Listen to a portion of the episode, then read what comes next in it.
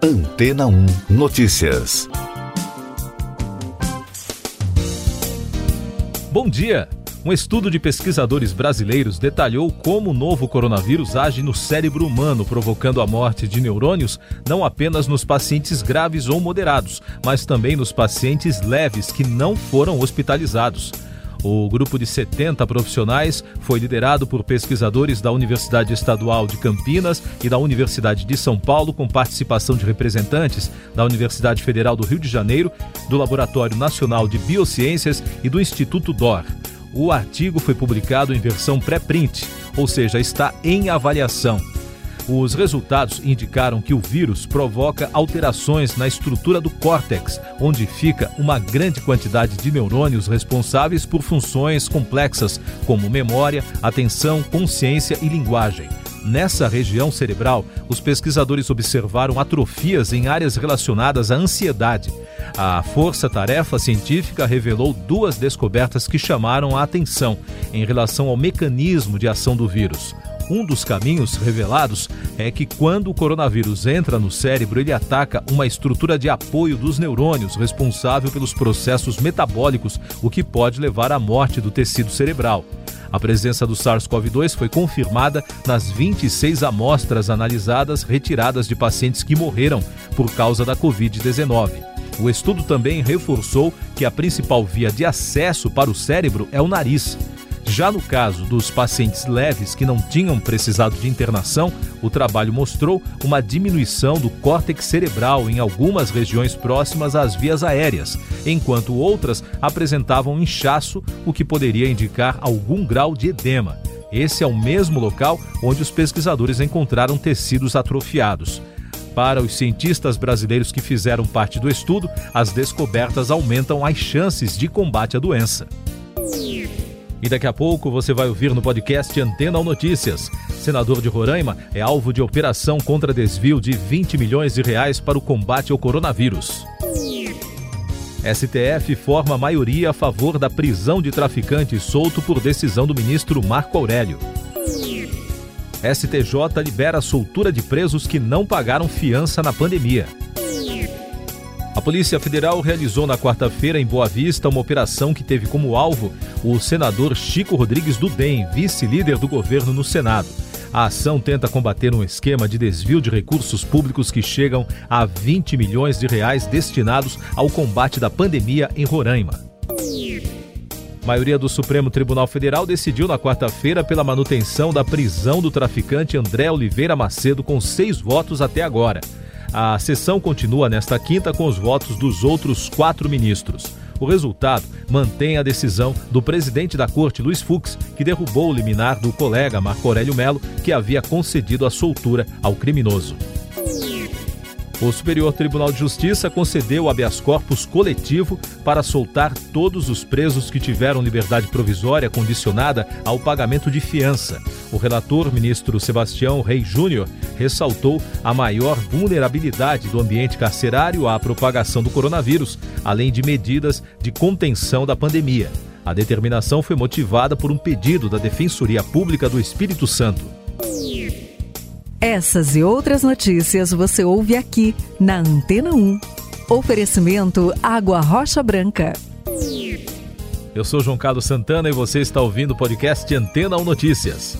O Ministério da Saúde registrou na quarta-feira 749 novas mortes e 27.235 casos por Covid-19, que somam agora 151.747 óbitos e 5.140.863 diagnósticos. O governo considera ainda mais de 4 milhões e meio de casos recuperados e mais de 420 mil pacientes em acompanhamento.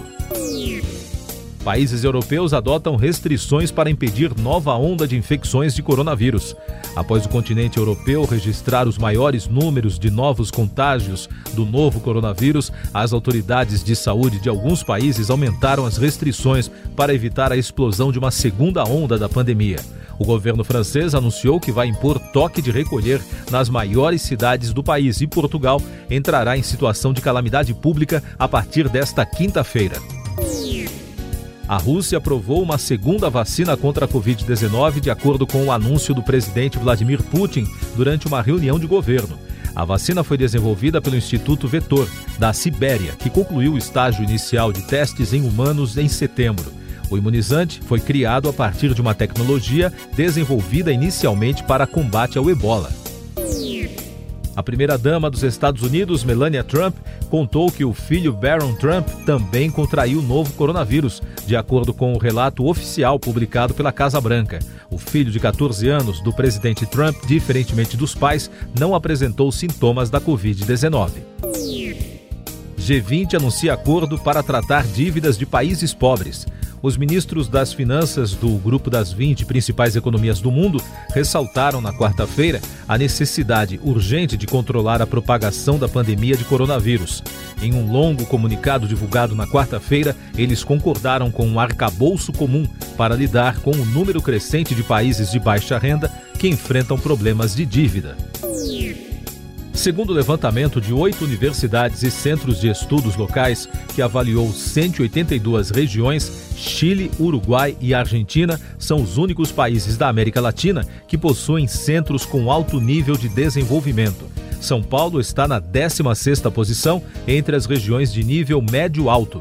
Montevidéu, no Uruguai, lidera a pesquisa. A United Airlines registrou prejuízo de 1 bilhão 840 milhões de dólares no terceiro trimestre. O resultado reverteu lucro de pouco mais de 1 bilhão e 24 milhões de dólares do mesmo período de 2019. O prejuízo por ação ficou em 6 dólares e 33 centavos em relação ao lucro anterior de 3 dólares e 99. A receita operacional total da aérea teve queda de 78,1% em relação ao ano passado. JF assume culpa em caso de corrupção nos Estados Unidos. A holding controladora da JBS fechou acordo com o Departamento de Justiça norte-americano em que se declarou culpada de violar legislação contra a corrupção. Com isso, a JF terá de pagar cerca de 128 milhões de dólares às autoridades do país. O acordo abre caminho para os planos da empresa em abrir capital de suas operações nos Estados Unidos. Eleições americanas. O presidente e candidato à reeleição Donald Trump chegou a um empate com o rival democrata Joe Biden na Flórida, um dos territórios mais disputados na eleição de novembro. Mas a vantagem de Biden pareceu aumentar no Arizona, outro estado pesquisado pela Reuters Ipsos, de um total de seis, que inclui Wisconsin, Pensilvânia, Michigan e Carolina do Norte, além, claro, dos dois citados. Ainda sobre as eleições nos Estados Unidos, Trump e seu rival Biden participam hoje de eventos ao vivo, no mesmo dia em que fariam um debate virtual que foi cancelado pela rede NBC. Trump participará de um evento com eleitores em um estúdio da emissora no mesmo horário em que Biden estará ao vivo em um programa semelhante na ABC. Mais alguns destaques internacionais no podcast Antena Notícias. Israel aprovou na quarta-feira a construção de duas mil novas casas em colônias na Cisjordânia, o território palestino ocupado desde 1967.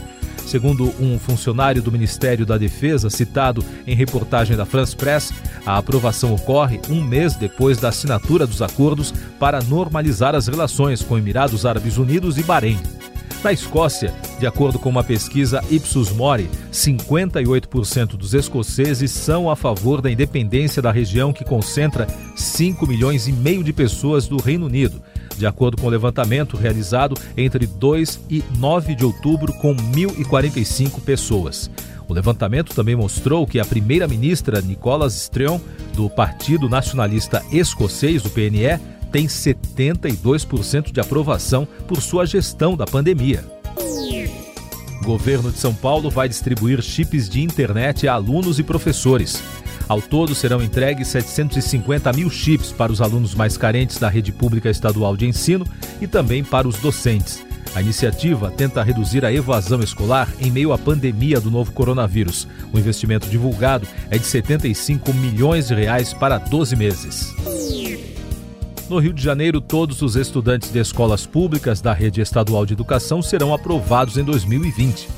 A decisão foi publicada pela Secretaria de Estado de Educação no Diário Oficial. Pela resolução, o ano terá apenas um ciclo que compreende o período de 10 de fevereiro a 22 de dezembro. Pandemia provoca queda recorde na emissão de CO2 no mundo. As restrições de distanciamento social impostas pela pandemia geraram uma queda inédita das emissões de dióxido de carbono no primeiro semestre de 2020. De acordo com pesquisa publicada pelo grupo de cientistas de China, França, Japão e Estados Unidos, a queda é maior do que as registradas durante a crise financeira de 2008 e a Segunda Guerra Mundial. Um falcão foi arrematado por 650 mil reais sauditas, cerca de 967 mil reais, em um leilão realizado nesta semana na Arábia Saudita. A venda tornou a ave de 1 kg 100 gramas, capturada no nordeste do país, como a mais valiosa da história. O clube organizador do leilão destacou características únicas e raras como principal razão para o preço recorde pago na ave. O último destaque do podcast Antena Notícias desta quinta-feira: o governo do Reino Unido vai impor restrições sociais mais severas em Londres para combater a pandemia, anunciou o secretário de saúde do país, Matt Hancock, ao parlamento britânico no dia de hoje. Siga nossos podcasts em antena1.com.br. Este foi o resumo das notícias que foram ao ar hoje na Antena 1.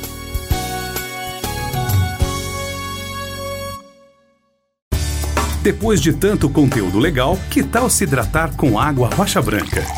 O consumo regular de água durante o dia traz benefícios para a saúde, como, por exemplo, manter a pele bonita e hidratada. Rocha Branca, da fonte direto para sua casa.